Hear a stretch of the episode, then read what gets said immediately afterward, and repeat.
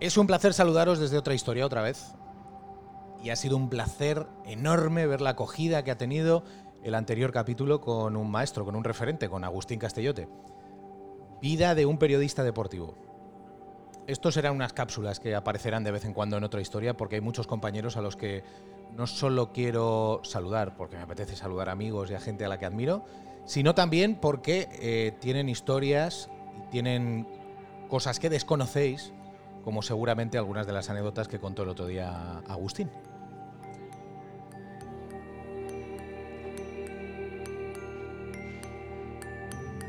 Otra historia avanza, otra historia cambia nuevamente de tercio y de tema, aunque posiblemente no era el que esperábamos para esta semana, los acontecimientos pues nos han, nos han llevado a ello.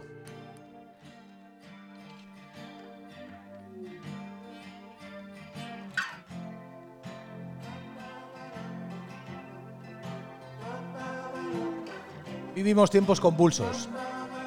No estamos solamente encerrados en nuestras casas sufriendo algo que se recordará en los libros de historia como una de las grandes tragedias de la humanidad. Además estamos en casa frente al televisor viendo cómo sucede la vida y cómo nos enteramos de sucesos trascendentes para esa vida.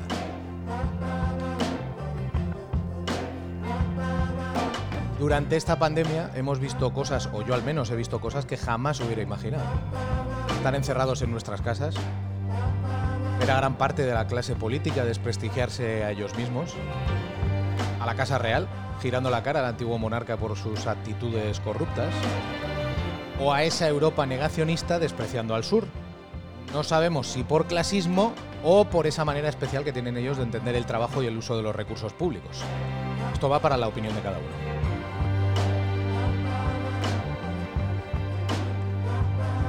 Hemos visto un auge, el de un reducto de la clase más pudiente, recordando que tiene un derecho, el de manifestarse, y que otra vez lo han vuelto a usar simplemente para reclamar por sus derechos, no por los de todos.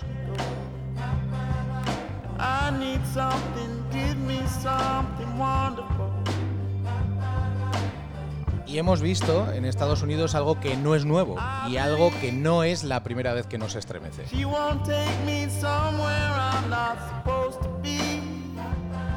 La brutalidad de una imagen en la que un hombre es asesinado por una actitud violenta del grupo de policías que efectúa su detención por un cheque falso. Y la comunidad negra ha vuelto a decir basta. El pueblo se ha levantado y los deportistas están encabezando en gran parte esa protesta por los abusos, las injusticias, los excesos y los asesinatos enraizados con un problema racial que viene de muchísimo más atrás.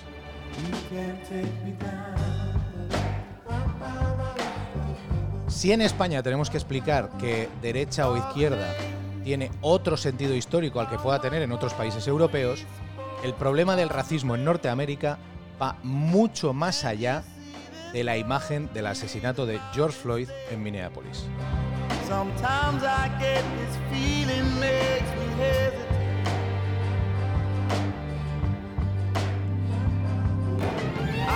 El fiscal del distrito ha anunciado hoy que los cinco de Central Park van a ser exonerados de todos los delitos en base a los testimonios de testigos presenciales.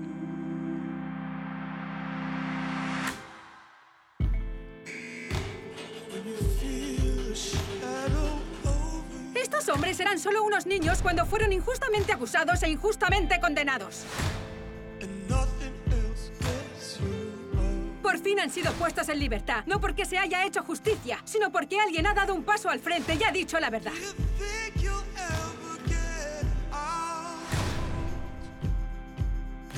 Mientras dan un paso adelante hacia la luz de la vida, a pesar de lo que esta ciudad y su país les ha hecho a ellos y a millones como ellos durante generaciones.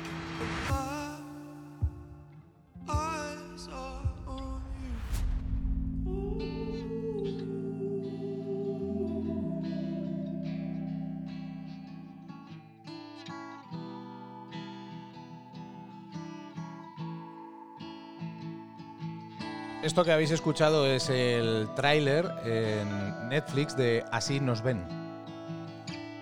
Un caso tremendo, impactante, sobre todo por su resolución 13 años después de haber sucedido. Y en ese caso, cinco chicos, entre 14 y 16 años, fueron víctimas de un montaje absolutamente escandaloso. Montaje policial, un montaje jurídico, un montaje de la fiscalía, que acabó con ellos cumpliendo unas penas por un crimen que no habían cometido.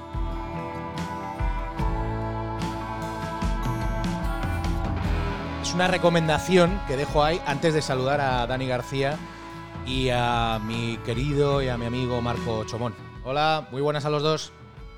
¿Qué tal, Héctor? Buenas, encantado de estar por aquí de nuevo. ¿Qué tal? Qué bueno reencontrarnos. Qué bueno reencontrarnos, pero que reconoced que es más pronto de lo que esperábamos. Pero la situación, la situación es la que es. Nos han arrastrado a ello, pero venimos siempre encantados. No arrastramos los pies ninguno.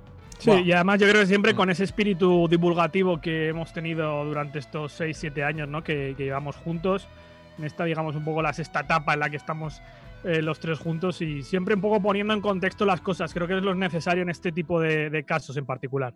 Eh, esa recomendación la conocéis, ¿no? Eh, sí, sí, yo vi, bueno, yo no he visto la, película o la serie entera, lo que vi es un documental hace años sobre, bueno, se llama Los Cinco de Central Park. no recuerdo el director exactamente, pues, soy más de documentales que, que de series, pero sí que recuerdo el documental y es el caso.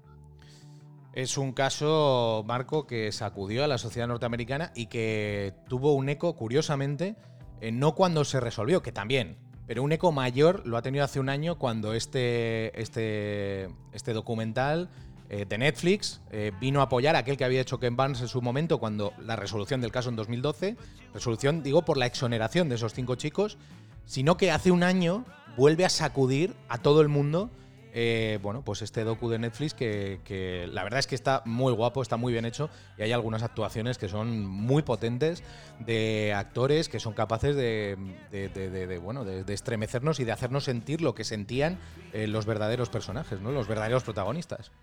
Es, es, así, bueno, no sé, yo nunca he sabido si esto es bueno o malo, aquello que decía Bodrillar de que las cosas en realidad suceden cuando se cuentan, ¿no? Cuando entran en el relato y, nos damos cuenta de nuevo, ¿no? Que una vez que se produce un, un, gran relato articulado pues mediante uno de los, de los canales de, de, la, de la, cultura mainstream actual, mm. eh, pues se vuelve a poner de absoluta relevancia, pues igual que ha pasado con Jordan, ¿no? Hace unas semanas, mm. o, o, con estos casos. El, el caso de, de, los cinco de Central Park, eh, lo más trágico seguramente es que está lejos de ser una excepción. Eh, hace muchísimos menos años, Dani seguramente también siguió el caso muy de cerca, eh, vivimos el caso de Brian Banks, eh, eh, un, jugador de fútbol americano que en el instituto pues también recibió una, una acusación de una chica que en concreto además era de, raza blanca, él era un chico negro y le acusó de haberla violado, ha cumplido un montón de años en prisión, finalmente, eh, con un testimonio que encontraron de, la, víctima que le había expulsado posteriormente, pues acabó saliendo de la cárcel. Pero verdaderamente te, estremece ¿no? ver lo frecuentes que han sido este tipo de, episodios mm. eh, a lo largo de la historia reciente y no tan reciente de, Estados Unidos. Lo que pasa el otro día, no sé si era un tuit o una cita, que al final las injusticias ocurren y dentro de 20 años veremos cómo se hace justicia a través de un documental o de una serie de Netflix. ¿no? lo que pasa es que eh, nosotros no queremos quedarnos en, los que, en lo que está sucediendo ahora, aunque hay que decir que, eh, como destacaba al principio, los deportistas han cogido la bandera nuevamente. Eh, digamos que ahí la implicación por esto mm, hace tiempo que quedó atrás el miedo a implicarse. Eh, y ahora vamos a ir a esos casos y a esos inicios y cuando las cosas no eran tan hace poco, yo creo. Yo creo que vamos a repasarlo, pero no tan hace poco, ¿no? Esa, esa implicación. No sé, Héctor, cómo lo ves, porque. Mm. Bueno, yo creo que el debate aquí es que mucha gente se le preocupa cómo le puede afectar a su marca, ¿no? Y tienen gente detrás que maneja su dinero, agentes. Eh, bueno, los agentes no suelen ser individuales, sino que es una agencia en, en particular, gente que les maneja sus, sus finanzas y, es verdad que hay gente que le preocupa el manifestarse públicamente sobre injusticias sociales y que le afecte a su, a su propia marca. si, estás, si, estás, hablando de Michael Jordan, eh, creo que queda patente en The Last Dance. O sea, él, él, bueno, para interpretaciones para cada uno, para mí, efectivamente fue tibio en el momento que fue. Y, y yo creo que esa es posiblemente la gran diferencia entre LeBron James y Michael Jordan. Es decir, eh, para algunos es fantástico que LeBron eh, se implique con todas las causas que le, que le, importan, más allá de que estén de acuerdo o no. ¿eh? Y para otros es fantástico que alguien como Jordan sea capaz de bailar en el alambre y, no mojarse nunca. Ahora lo está haciendo porque creo que la sociedad le empuja a ello. Y sí, quería, sí quería encapsular un comentario sobre lo que está pasando con Drew Brees, que creo mm. que es algo que se ha ido absolutamente de madre, aunque eh, inicialmente el error de Brees es de manual. O sea, es eh, encajar una declaración sobre algo en un momento que, que no toca. Que no toca. Es un error empático de manual. Claro. Es que. Un error empático. Su compañero cámara creo que, que, bueno, primero que ha dicho públicamente que ya había hablado con él, que le había dicho a él directamente que estamos hablando, para el que no lo sepa, de jugadores de NFL, de los Saints, de Nueva Orleans, que además es un sitio donde las cosas no son, no van a ser muy fáciles para un ídolo de esa afición como Brice. ¿eh? Eh, pero Cámara dice que había hablado con él, que le había dicho que estaba muy decepcionado, eh, que Brice le había explicado lo que quería decir. Y bueno, no sé cómo va a acabar esto, pero hemos visto lo de siempre, ¿no? camisetas ardiendo, la afición, bueno, la gente, el pueblo los ciudadanos cantando en la calle contra este, contra este jugador, que no es cualquiera, que es el otro Brady, que es el otro Brady. Eh, después de Peyton Manning, creo que es el otro Brady, ¿no? Estaremos de acuerdo.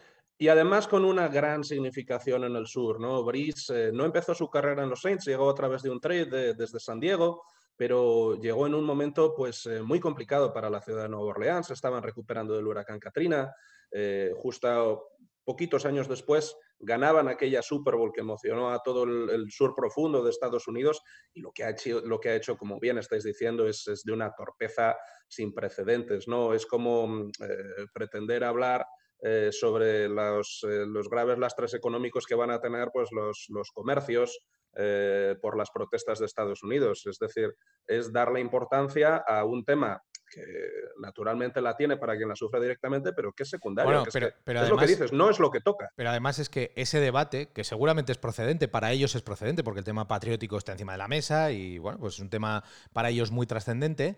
Eh, viene de alguien que en su momento apoyó poniéndose de rodillas antes de un partido, durante el himno, eh, este tipo de protestas. Cosa que a mí es lo que más me desencaja de todo. Es decir, eh, no sé, me da la, me da la, no sé si lo voy a decir bien, pero bueno, me da la impresión eh, que, iba a decir que hay pruebas fehacientes de ello, pero me da la impresión, voy a dejarlo ahí, que, el trampismo está intentando buscar iconos que apoyen su causa, eh, pero es que es una causa absolutamente radical y perdida.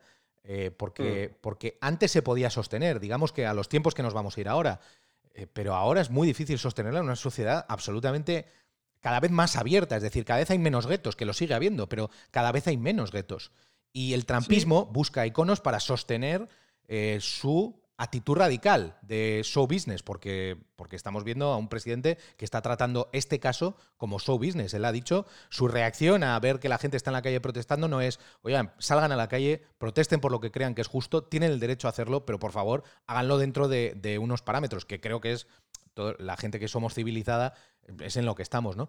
Pero, pero él no, él no, él no, él, es gasolina para el fuego.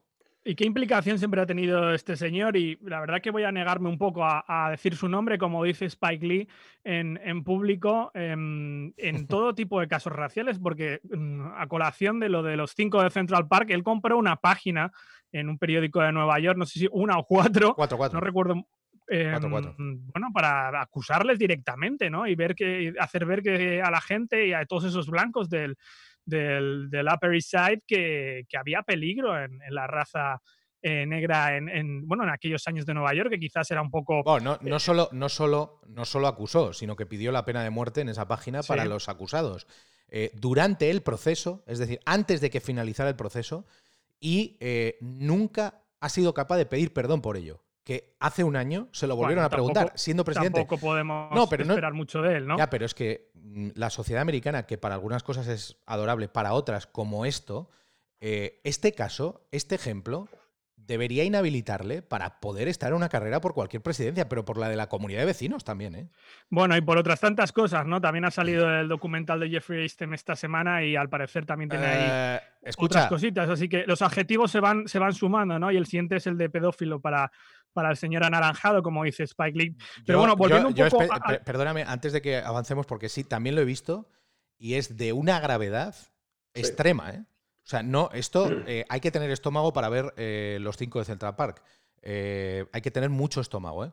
Pero ojo al caso de Epstein, porque en el caso de Epstein, y ya que has dicho una parte, hay que ser justos y decir la otra, Epstein era alguien que controlaba las finanzas y que tenía absolutamente controladas las dos vías eh, que se presentaron a las últimas elecciones en Estados Unidos, porque era íntimo amigo de Bill Clinton, íntimo amigo de Donald Trump, que después dijo que hacía 15 años que no hablaba con él y que, no, que se llevaba mal y que le caía mal para soltarlo como si fuera pues, un trozo de cemento, ¿no? Pero hay que hablar de que en ese documental también se acusa a la Casa Real Británica directamente con imágenes eh, de una foto que relaciona a una persona con, con el príncipe Andrés y eh, a otras personalidades que, bueno, que veremos a ver cómo avanza esto. Esto ha salido esta semana y ha sido un auténtico bombazo, yo lo he visto y de verdad es altamente desagradable. Sí, altamente de, desagradable. De digerir para, para, el estómago. Yo quiero recuperar un poco algo que decías antes y es vienes a decir que ahora ya todo está ampliamente aceptado, estas luchas que estamos viendo en el mundo del deporte, pero qué importantes son aquellos que, empiezan primero, ¿no, Marco? Que encima son tan señalados, que encima son tan masacrados en, los medios, ¿no? Y eh, bueno, el caso más reciente es el de Colin Kaepernick, ¿no? Hace cuatro años él decidió arrodillarse frente al himno nacional, frente a, bueno, a los asesinatos que estaban ocurriendo en la comunidad negra por parte de la policía y cómo se le masacró, cómo se le apartó, Marco, de de, la NFL de forma deliberada, ¿no? Porque ningún equipo le parecía interesante tenerle en nómina de cara a sus aficionados conociendo lo que es la comunidad NFL, conociendo lo que es la audiencia de la NFL, que es mm. mayoritariamente blanca y de edad media. Y, cómo se le sigue apartando y discriminando incluso, ¿no? Eh, Kaepernick, bueno, de hecho presentó acciones legales contra la NFL porque consideraba que había sido vetado por los equipos verdaderamente se trata de, uno de estos casos eh, que no tienen en realidad una explicación lógica. Más allá de, la consideración que nos pueda merecer Kaepernick como, como quarterback en esa posición concreta, eh, bueno, es un tío que se plantó en una, en una Super Bowl que en la final de conferencia eh, le sacó 300 yardas, una de las mejores defensas de la liga. Era un, deportista que estaba totalmente en su prime y que fue apartado de la liga, pues en el momento en el que decidió que además de su carrera deportiva había más cosas por las que merecía la pena utilizar eh, ese, ese, plinto, ese lugar elevado en el que se le había situado. Y eh, que Pernick, fíjate, reflexionaban hace poco sobre qué bueno hubiese sido escuchar en aquel momento, ¿no? Cuando eso era una protesta pacífica. Claro, claro. Eh, en aquel momento en el que simplemente toda la vía de protesta que se articulaba era que había una serie de jugadores que consideraban que eh, su manera de, vehicular esa, voz era eh, plantar una rodilla en el suelo durante, durante el himno nacional antes de los partidos. Algo que, bueno, mm. es que enlaza un poco con lo que decíamos antes, ¿no? Eh, durante toda la historia de Estados Unidos y también en más países, vemos que una de las principales maneras de desarticular eh, cualquier eh, voz discordante es tildarla de antiamericana. Y hemos visto esto en todas las décadas, desde luego del, siglo XX, y además con una serie de, de, consideraciones distintas, sean temas raciales, sean temas políticos, sean temas económicos. Eh, casi como el, resorte que está, que está articulado dentro de los medios, dentro de esa sociedad, es decir, esto es francamente antiamericano. Y, fue esa la manera de, atacar aquellas protestas. ¿no? ¿Cómo se van a poner de rodillas durante el himno? El himno se escucha de pie, hombre. Como si aquello fuese algo que tuviese cualquier tipo de relevancia. cuando nos estaban alertando sobre lo que sucede ahora y que vemos con violencia, desgraciadamente, en muchas calles de Estados Unidos. Yo, hay gente que, ve el himno de. o que, que vive el himno de pie eh, vamos, una actitud bastante más reprochable que otros que, en este caso como Kaepernick, que lo hizo de rodillas. ¿no? Yo he de decir que sobre esto, eh, en su momento, aquí, eh, con los... Lo, hablamos. Aquí, aquí, sí, sí, lo hablamos, nos cogió en directo y además yo creo que lo enraizamos con algo que también es un problema aquí en España, ¿no? Que, que ha pasado en las finales de Copa y sobre mi opinión con respecto a los famosos pitos, que una cosa es creer, creer, que algo puede ser de mal gusto, poco ético y, y eso relacionarlo con algo ilegal. Con algo ilegal, que aquí el debate se llevó a, los juzgados y, podemos recordar lo que dijeron los juzgados. Dijeron que efectivamente no había nada ilegal, porque yo eh, siempre, y por no poner el tema del himno porque sería mucho más difícil de explicar, siempre lo decía con el tema de pitar a un jugador. Pitar a un jugador. Yo he dicho que siendo algo que yo jamás haría, creo que es lo menos grave que se puede hacer y la única manera, o de las pocas maneras inocuas, entre comillas, de mostrar una desaprobación a un jugador de tu equipo. Pero, pero no es un insulto. No, también se patea en la ópera, quiero decir. Esto es hmm. parte de las, de las formas en las que la audiencia, de manera más o menos mm. civilizada, ha expresado pues cuando, cuando algo le gusta o no le gusta. Yo creo que, hay que intentar llevárnoslo a, otro terreno es un poco, es un poco tramposo, ¿no? Entonces. Bueno, enraiza un poco con todo ese debate que te dicen algunos que, que bueno, poniendo un poco el abogado del diablo, que no hay que mezclar política y deporte, en el cual yo estoy totalmente de desacuerdo, ¿no? Porque al final el deporte es cultura, Ahora quizás es más entretenimiento que cultura, pero forma parte de las culturas. El deporte está íntimamente ligado con lo que son las evoluciones económicas, con la economía, con la sociedad y también con la política. Y al final, si quieres darle contexto al deporte, como forma cultural tienes que contar todas esas áreas y no es completamente imposible. Si no vas a hablar de deporte profesional que es simplemente entretenimiento, un circo para la gente, ¿no? Que salen ahí, te actúan y ya está, ¿no? Y, también enraiza con el tema de que, eh, bueno, ¿por qué los deportistas no pueden ser activistas, ¿no? Yo creo que son figuras públicas, creo que tienen un gran abanico de influencia, mm. particularmente más en estos tiempos con, con las redes sociales, y creo que pueden utilizar su voz, como puede ser un actor, como puede ser un cantante, como puede ser otra gran figura pública, para levantar conciencia, ¿no? Para raise awareness, como dicen en Estados Unidos, crear conciencia porque para eso también está su figura, no está solo para ser un, mono de feria y salir afuera a actuar, ¿sabes? Yo, antes decía que en Estados Unidos se ha aceptado más porque creo que en España todavía no se ha aceptado. Es decir, aquí hemos tenido casos, casos estos últimos días. Hemos, tenido casos, eh, vamos, muy claros en los últimos días y hemos tenido casos en los últimos años que son flagrantes, que uno es el de Gerard Piqué, eh, que vamos, que, que, es el más flagrante de, de, todos, por lo que tuvo que soportar él eh, por expresar su opinión. Eh, insisto, eh, vuelvo a lo de antes, si te pitan, creo que es una de las expresiones más, digamos, más mm, menos dolosas para, poder hacerlo y sí mostrar una desaprobación ante alguien. aún así, que esté basado en cosas que no son verdad, porque te, montan un circo alrededor tuyo y de tu opinión tremendo, pues, pues también es así. Pero también hay que decir una cosa, y esto es como lo de la libertad de expresión. Eh, el deporte es política también cuando no nos gusta, es decir, cuando no es de la tendencia que a nosotros nos convence, también un deportista se puede expresar.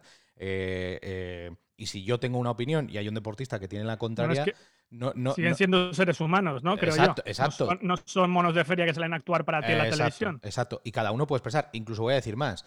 Parece que cuando alguien se expresa, más un personaje público, tiene que ser con un posicionamiento. Puede expresarse con respecto a un tema y que no tenga un posicionamiento. No sé si me explico. Pero puede ser así. Pero puede ser así. Pero puede ser así. Em, aquí hemos tenido. Tenemos ejemplos para todo. ¿eh? El último, el de Pepe Reina, que él además ha querido enmendar su propia opinión. Hemos tenido el de Isco, que él además ha querido enmendar su propia actitud. Eh, hemos tenido. Tenemos un montón de casos para esto. Feliciano López. Eh, no sé, podemos decir unos cuantos con respecto a esto. El de Borja Iglesias el otro día respondiendo a un, tonto en Twitter. Eh, varios. Eh, bueno, eso, ya. Pero eso yo no creo que sea posicionamiento político, eso es posicionamiento humano. Y creo que es la normalidad. Es decir, ya hemos normalizado cosas que son eh, para, yo creo mm. que la mayoría de la gente, que la lucha eh, contra el racismo es algo absolutamente normal. Eh, Quizás en otros tiempos, mm. eh, bueno, habrá gente que no. Yo lo siento realmente por ellos. Yo creo que necesitan un ejercicio de reflexión mm. tranquilamente de lo que es el mundo hoy en día, ¿no? Pero fíjate lo que podía ocurrir hace 50, 60 años con otra gente, como fueron los Bill Russell, como fueron los Jim Brown, como fue Jackie Robinson, el primer afroamericano que jugó en, en la MLB, ¿no? yo creo que toda esa gente, Marco, es que lo que sufrió en sí, el posicionamiento que hizo de forma deliberada, eh, bueno, el propio Muhammad Ali, ¿no? Estabas hablando antes de Colin Kaepernick, que, mm. eh, Marco, que perdió un poco sus mejores años, pero también lo hizo Ali con esa suspensión y cuando le quitaron todos esos títulos. Desde luego, eh, es decir, vamos un poco a esa reflexión de que es, inútil eh, cerrar los ojos sobre que, el, deporte es un fenómeno político. ¿no? Eh, lo vimos de una manera muy gráfica con aquel posicionamiento pues de, Ali, de Jim Brown, aunque ya estaba retirado, también de, de, Abdul, de Abdul Jabbar en aquel momento, que era el único atleta no profesional. Estaba aún en mm. college y por mm. tanto se jugaba mucho más que los demás porque a él todavía lo tenían que elegir mm. en, un, en un momento bastante complicado Y, fijaos, este, a raíz de estos días eh, pensaba un poco sobre las, velocidades eh, distintas a las que las cosas sucedieron un poco en el sur y en el, y en el norte de Estados Unidos. ¿no? mientras que la NFL, que es en lo que nos fijamos constantemente, la NFL, para quien todavía pues, no lo haya seguido mucho, es una liga principalmente que es del norte de Estados Unidos. Eh, casi todas las franquicias están allí y tiene muchísimo más seguimiento en el, norte. En el sur lo que se sigue realmente es el fútbol americano universitario, que tardó décadas, décadas más que la NFL en estar desegregado. ¿no? Se habla mucho siempre de un, de un partido especialmente icónico en, em, Alabama, en el eh, Legion Field, em, uno de los programas con, mayor éxito de la historia del fútbol americano universitario en 1970, entre USC, la Universidad del Sur de California, y, eh, Alabama. Alabama un equipo totalmente segregado hasta aquel momento y, que jugaron contra USC, que, en aquel momento ya tenían, eran un equipo con, eh, jugadores de todas las razas. la gente que, sepa es de Los Ángeles, USC. De, eh, correcto, Y, que, y que además en aquel momento era muy era muy visual porque su, backfield ofensivo estaba formado por tres jugadores negros. Hicieron trizas al equipo de, Alabama en 1970 en aquel, en aquel partido, eh, además jugado en Alabama, delante de todo el público, y aquello fue lo que catapultó a, a, ese equipo que representaba todas las esencias sureñas a partir del año siguiente eh, poder reclutar jugadores, eh, negros también exactamente igual que jugadores blancos. Hay una frase muy curiosa mm. eh, referente a, Sam Cunningham, uno de los corredores, que es un, tanto dura de digerir, que dijeron que Sam Cunningham hizo más por la integración racial en Alabama en 60 minutos que Martin Luther King en 20 años. Simplemente haciendo trizas al equipo eh, digamos que, era un poco el orgullo de toda esa manera de entender la vida en particular. Algo difícil de digerir y algo injusta. pero, pero, pero bueno, aquí está la importancia del deporte. Eh, me iba a decir antes, iba a acotar simplemente que, que, los racistas, eh, como los homófobos, lo son dependiendo de la causa. Es decir, yo, yo lo veía en las gradas en el fútbol español, que era algo lamentable yo soy racista, pero los jugadores negros de mi equipo, mm, del eso, esos valen. Soy racista, pero con los del otro. Pero, o sea, es, una, es una cosa que era, era una cosa eh, tremenda. Y, esto dentro de la incoherencia que este tipo de, cuestiones suelen tener, ¿no? Eh, pero tú me has pedido que rescate un sonido. Eh, sí. y, y, me gustaría que lo escuchara los oyentes de otra historia. Dale. Jackie Robinson negro jugando con blancos. Quiero que sepas que estoy contigo. Te llevo en mi corazón. En todas las críticas que va a recibir. Tu enemigo te atacará con todo y no podrás enfrentarte a él en su propio terreno. ¿Qué harás si un lanzador te la tira a la cabeza?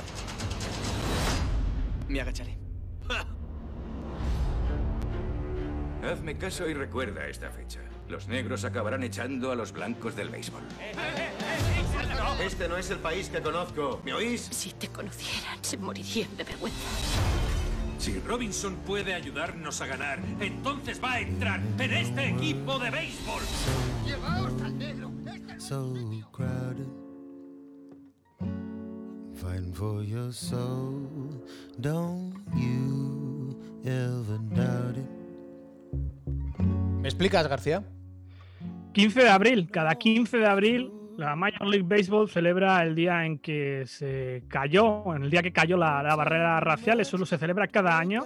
Una gran fiesta para la MLB que está en medio de la competición. Fue el 15 de abril de 1947 cuando los Brooklyn Dodgers hicieron debutar a, a Jackie Robinson, el primer afroamericano en el pasatiempo nacional, ¿no? Por entonces era un juego absolutamente blancos, como contábamos hace dos semanas en el episodio de la Segunda Guerra Mundial, hasta los negros tenían sus propias ligas, Negro Leagues, muy populares, con grandes jugadores. Fue una gran cantera para, para todos esos negros que empezaron a jugar a partir del 47 en la, en la MLB. Robinson, hermano de Mark Robinson, que yo creo que a nadie le suena, pues mira, es el que ganó la medalla de plata detrás de Jesse Owens en Berlín en 1936.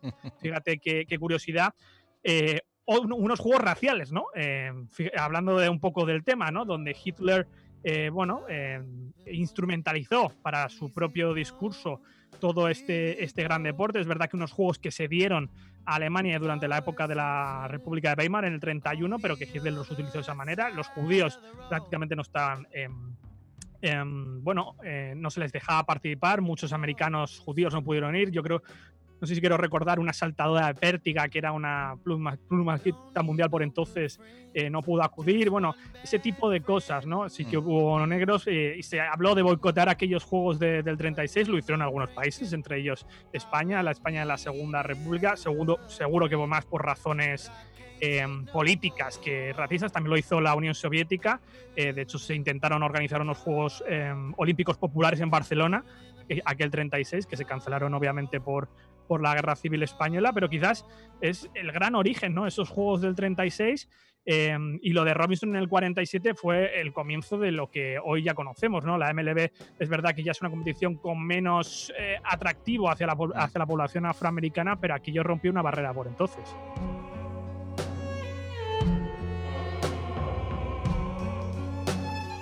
No, sé, no me quiero equivocar, pero me creo que cuando acaba esa carrera de Jesse Owens, después hay un saludo, ¿no? Hay un sal pero yo creo que fue un saludo de que le saludó un poco Hitler con la mano y él le, le devolvió el saludo o viceversa. Pero no fue si fue un saludo de mano, no recuerdo bien. No sé, no puedo precisarte esta información. No quiero ser impreciso, menos un 5 de junio, eh, mm. vísperas del 76 aniversario del desembarco en Normandía. Aunque el desembarco en Normandía tuvo, tuvo que suceder hoy bueno, siempre hay que meter esta pequeña pildorita. Bueno, yo creo que sí, ¿no? Sobre todo en estos tiempos eh, a los que habría que preguntarse eh, si el señor, dónde estaría el señor anaranjado, ¿no? En, la posición, quizás con los que decía el otro día Marco, con los Prescott Bulls, con los Lindbergh y con, los Henry Ford. Por ejemplo. Haciendo negocio, ¿cómo no? nadie lo puede dudar. Oye, esta historia, eh, y hemos escuchado esa parte del tráiler de esa, de esa película, 42, ¿no? La película 42 se llama la peli que Harrison Ford hace del general manager de, los Brooklyn Dodgers, que bueno, él decide que, que los afroamericanos tienen que jugar. Yo creo que eh, aquel general manager, Branch Rickey, eh, cumplía más una decisión de que es lo que le parecía más práctico. Tampoco es que fuera racista, pero quizás un poco la línea de Jerry Cross. Era un general manager y dice, yo creo que los afroamericanos pueden jugar porque están capacitados y le importaba un pepino las leyes de Jim Crow y todas estas cosas que ocurrían en los años 40 en Estados Unidos. Eh, claro, los pioneros, Marco. hemos dado antes varios nombres y aquella mítica reunión, esa mítica foto en la que eh, vemos, entre otros, pues sí, a, Muhammad Ali, a Karina Abdul-Jabbar, eh, a Jackie Robinson. Vemos una imagen que cambió la historia, de, que cambió la historia del deporte eh, y, sobre todo, no la historia del deporte, sino la historia de la sociedad en sí mismo, ¿no? Desde luego, porque era una sociedad, al menos en lo legal, profundamente diferente a lo, que, a lo que vemos ahora. ¿no? Hacía ahora referencia, Dani, a las, a las Jim Crow Laws, que fueron eh, aquella serie de regulaciones locales y estatales que empezaron a entrar en vigor pues, eh, justo después de la, mm, de la enmienda eh, número 13 a la Constitución de Estados Unidos, la que prohibía de jure la, esclavitud y que eran todas las que provocaban pues, que la, gente negra en Estados Unidos tuviese que acudir a distintos colegios, tuviese prohibido vivir en determinados barrios, había fuentes públicas diferentes toda esa serie de regulaciones eran las leyes de Jim Crow, que, además Jim Crow no, no era el legislador. Eh, se llamaron de aquella manera por un personaje de un género bastante deleznable musicalmente, que era el minstrel, ¿no? Aquella especie de zarzuelilla eh, que era muy popular en, Estados Unidos, que bueno, pues era una especie de musical tomando parte de, de, las, de, las, melodías típicamente africanas, ritmos caribeños y sureños, y que, además caían en aquel, aquella cosa tan, tan terrible en Estados Unidos y que en España hasta hace poco era más o menos socialmente aceptado, que es el tema del blackface, ¿no? Aquello de, los, los, actores blancos que se pintaban la cara con betún o con lo que fuese. Esto, nos, se, reían terriblemente. Esto nos ha traído, esto nos ha traído algún disgusto. ojo que no me. Lo del blackface nos ha traído algún disgusto. Eh, o sea, que lo quiero explicar. Mm, ellos no entienden que haya personas que hagan de rey mago negro. Sí, sí, no sí. Lo porque... no lo De hecho, lo entienden como una actitud racista. es que es profundamente racista cuando conoces de dónde viene, ¿no? Cuando ves en lo que consistía el minstrel, en, aquella especie de, de, burla perpetua hacia la gente negra que les presentaba como ignorantes, como borrachos, como cobardes, como criminales, y era un género, pues, en fin, pretendidamente artístico, en el que caen, caen ese, ese vicio tan feo del humor, que es hacer el humor hacia abajo, ¿no? El humor hacia el oprimido. No como, no como, herramienta de, de, crítica y de, apuntar un poco más hacia arriba, hacia lo que no está bien, sino hacer humor riéndose del que, del que además pues está en una posición de vulnerabilidad, que eso es difícilmente justificable. Qué importante, eh, importante esas palabras, ¿no? Lo del humor hacia abajo. Y enumerabas eh, todas esas cosas que no podían hacer los negros o que eran apartados, y una de ellas era dormir en diferentes hoteles, algo que le ocurrió a muchos jugadores en sus giras con sus equipos o en algunos viajes, ¿no? Eh, lo contaba Bill Russell precisamente en, en, sus memorias.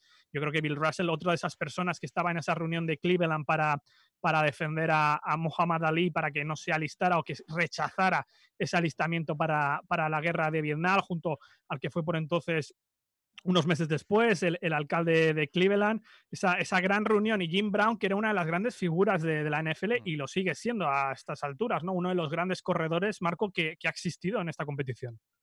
Bueno, una de las auténticas leyendas en la posición, ¿no? Y Jim Brown tuvo la suerte de, que la NFL en aquel momento pues, eh, fuese una de las primeras competiciones, como decimos, mm, muy anclada en el norte, en la que se dio, eh, digamos, un espacio más rápidamente a, los jugadores de todos los orígenes, ¿no? De hecho, en la NFL nos encontramos casos curiosísimos de inmigrantes españoles en, 1920 que estaban jugando en, los equipos. Un, mm. reportaje maravilloso del Principado de Asturias con dos hermanos que anduvieron por allá. Sí.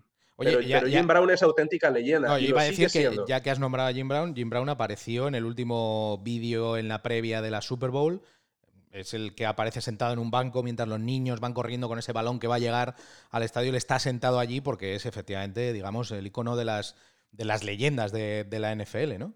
Está un poco yayo y como nosotros siempre tiramos. Como nosotros y no con su edad. dar, la, dar la indicación a quien nos ve que es el, el que hace el personaje de coordinador defensivo de un domingo cualquiera, de mm. aquella estupenda eh, película con Pacino, con Cameron Díaz, que, tanto cuenta veladamente sobre el universo de la NFL. de Palma. Oye, eh, eh, habéis nombrado a Bill Russell de pasada y creo que Bill Russell es posiblemente bueno. el, el, motor del cambio racial porque Boston, un jugador negro, bueno, tiempos difíciles para el Señor de los Anillos, ¿no? Boston, Boston ha sido una ciudad con, aunque ha sido rebelde y es el, yo creo que la punta de lanza de la revolución americana contra, contra la metrópoli eh, en el siglo XVIII, Boston es una ciudad con, ha tenido grandes problemas raciales, ¿no? Y todos sabemos los incidentes que tuvo Bill Russell en Boston, donde, bueno, parte de la afición no le aceptaba. Se llegó a decir que en las encuestas de, que hacía el equipo de marketing de, de, los Celtics, si pedían algo a su directiva, es que hubiera menos negros en el equipo. Pero bueno, eh, creo que Roy Auerbach eh, hizo una gran labor allí. Creo que fue una gran labor antirracista.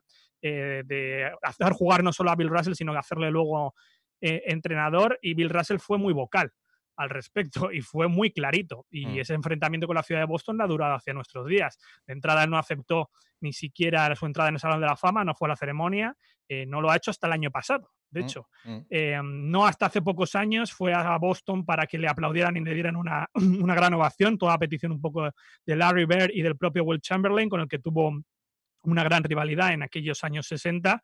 Y, bueno, eh, Russell se quejaba de algo que sí que existía endémicamente en la ciudad de Boston y está muy reflejado en su equipo de béisbol. ¿no? Los Rexos fueron el último equipo en que hacer jugar a un afroamericano, 1959, 12 años después de Jackie Robinson. Pero no es solo una anécdota, es que los Rexos no tenían un solo empleado en el estadio afroamericano. y, era, algo estructural porque tenían un, un dueño llamado Tom Jockey, que era del sur, de Carolina del Sur, si no recuerdo mal, o de Kentucky, un señor que tenía un trozo de calle, una de las que daba Fenway Park, que el año pasado se la quitaron y sustituyeron ese nombre de la calle porque eminentemente tenía un, pasado racista. Eh, bueno, eh, obviamente, lo que como pasa ahora, hay una colisión entre, digamos, y no quiero centrarlo de ahora porque no quiero que entienda la gente tampoco, y voy a decir que que Brice es racista, que no lo es, yo creo que no lo es. Eh, yo creo que es, ha, cometido un error gravísimo, ni mucho menos Brady. Pero en cuanto al concepto, al universo del deporte americano, hay un concepto de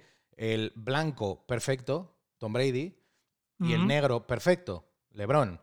Y ahí hay una colisión, como en su momento hubo con dos mundos, que eran Los Ángeles Lakers y los Boston Celtics. Y ahí colisionaban muchas más cosas que el verde y el amarillo.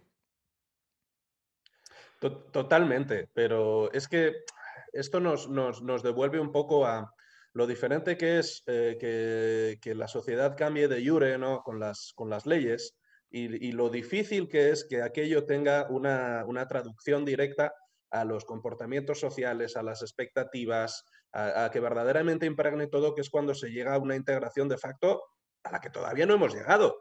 Eh, seamos serios, es decir, sigue habiendo zonas predominantemente negras. Mm. Eh, los, eh, los que aún se siguen llamando los, los black colleges en Estados Unidos, hombre, pues naturalmente ya puede matricularse cualquier alumno legalmente.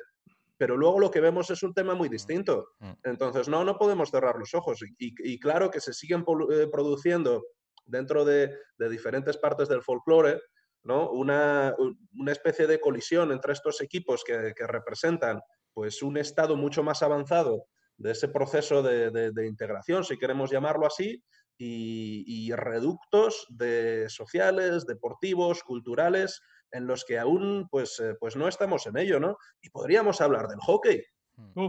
en un momento dado, porque es un deporte que, claro, eh, siempre lo explicamos de una manera muy tibia, ¿no? Hombre, es que, claro, como como en los institutos eh, mayoritariamente no tienen programas de hockey porque es un deporte muy caro, pues entonces las familias son las que tienen que llevar a sus hijos a un club y pagar mucho más dinero porque se formen y eso explica que no haya eh, tantos jugadores de hockey negros. Y lo compramos. Es decir, vale, fenomenológicamente igual lo hemos explicado, pero cuernos, tal vez habría que empezar a poner en duda esto. Hay que ir más allá y hay que ir a la razón. No ha hecho mucho más el hockey ni la NHL, el hockey como deporte en sí, la NHL como competición para, para la integración eh, racial. Em, como dice Marco, es verdad que es un deporte caro, es verdad que está más localizado lo que puede ser en el norte, pero ¿qué pasa? Que en el norte no hay negros. Yo creo que hay negros en Michigan, hay negros en Ohio, hay negros en Canadá, que por cierto también ha, ha tenido varios episodios de raciales, eh, particularmente en Toronto y Montreal, y después de tanta historia solo vemos un jugador que debutó en Boston precisamente en el año 57, Willie O'Reilly, que jugó muy pocos partidos, pero así grandes figuras eh, negras en el, en el hockey, Piqué y Subban en los últimos años, y el portero de, los años de, Gretz, de Gretzky en Edmonton, Grand Four, que es un salón de la fama. Bueno, eh, digamos que hay algunos discursos y algunos prejuicios que han entrado directamente como, bueno, como algún tipo de explicaciones eh, fisiológicas eh, relacionadas con el por qué se desarrolla. Bueno, ha habido cosas que, han sido, que han sido auténtica basura que hemos comprado, que hemos comprado por, bueno, pues como hemos comprado de poner la cucharilla en el champán para que no se vayan las burbujas. O sea, exactamente igual. o las dos horas de digestión antes de meterte en la piscina. Eh, ese tipo de cosas se han comprado porque todo esto se cura con cultura. Y por eso es tan importante invertir en cultura. Eh, por eso es tan importante que la gente sepa, antes de hablar, de qué está hablando. Y por eso es tan importante que la gente sepa eh, que si aquí hay un señor que está apoyando con un tuit a, las políticas de Donald Trump y todo lo que está haciendo ahí en Estados Unidos, que sepa qué es lo que está haciendo y por qué lo está haciendo. Y que sepa, aplicado aquí, que aquí también hay racismo. Yo un día en un campo inglés vi una pancarta que ponía gordo camarero español. Rafa Benítez. Y esto fue en un campo en el que posteriormente acabó entrenando, que fue en Stamford Bridge, en el campo del Chelsea, donde hay una afición muy relacionada con el radicalismo eh, de extrema derecha y los famosos hit canters, aquellos hooligans que están baneados en, todo el mundo. ¿no? Pero esto también es racismo. Esto también es racismo. Eh, y esto pasaba en Inglaterra, como ha pasado con otro tipo de casos en Marsella, como ha pasado con otro tipo de casos aquí, o como ha pasado con otro tipo de situaciones que, son, que no son muchos más cercanas me puedo ir a las playas eh, de, desgraciadamente, el Mediterráneo, donde están pasando cosas absolutamente increíbles y donde despojamos a la gente de derechos por ser y venir de donde vienen. Eso también es racismo. Nos eh, podemos ir al campo español ahora mismo también, ¿no? Donde se está explotando a, muchos inmigrantes. Y yo creo que por eso es tan importante que añadamos desde el deporte tanto contexto y, animar a la gente a, esa capacidad de reflexión que tenemos. Tenemos el privilegio ahora mismo nosotros, nosotros tres, de poder sentarnos a pensar sobre ello y ver las ventajas que tenemos. Eh, y animo a la gente que utilice mucho la palabra activismo, ¿no? porque parece que tiene un componente peyorativo y tienes que estar en la calle haciendo, montando lío y todo eso. Bueno, yo llevo 15 años en el activismo político y social y no siempre tienes que estar en la calle. El activismo es meramente, por ejemplo, el boca oreja, el explicar las cosas a la gente como esto. Yo creo que esto que estamos haciendo hoy en una parte es activismo y eso es lo que ayuda realmente a hacer correr la voz y hacer, eh, hacer sentarnos y analizar y pensar las cosas que están bien y que están mal. Creo que, que la cultura es muy importante. Creo que la cultura es muy importante y por eso creo que en este podcast lo que vamos a intentar priorizar siempre es la cultura deportiva, ya sea desde un ángulo eh, del puro conocimiento, como hemos hecho, por ejemplo, con el Everest, del, contexto histórico, como hemos hecho hoy en parte y como hicimos también eh, relacionando la Segunda Guerra Mundial, el deporte norteamericano, o como hicimos el otro día eh, recordando la semblanza de un personaje propio del periodismo deportivo con las anécdotas y las situaciones que se vivían hace, hace 20 años. Eh, creo que es muy importante culturizarse y es muy importante sanidad y cultura. Las dos cosas. es muy importante. Muy importante porque nos vamos a ahorrar muchas cosas. Pero sobre todo, lo más importante de todo es que la gente pueda saber para tomar decisiones verdaderamente formadas y que sea crítica y que podamos ser críticos incluso desde nuestro nuestro posicionamiento político, que todos lo tenemos.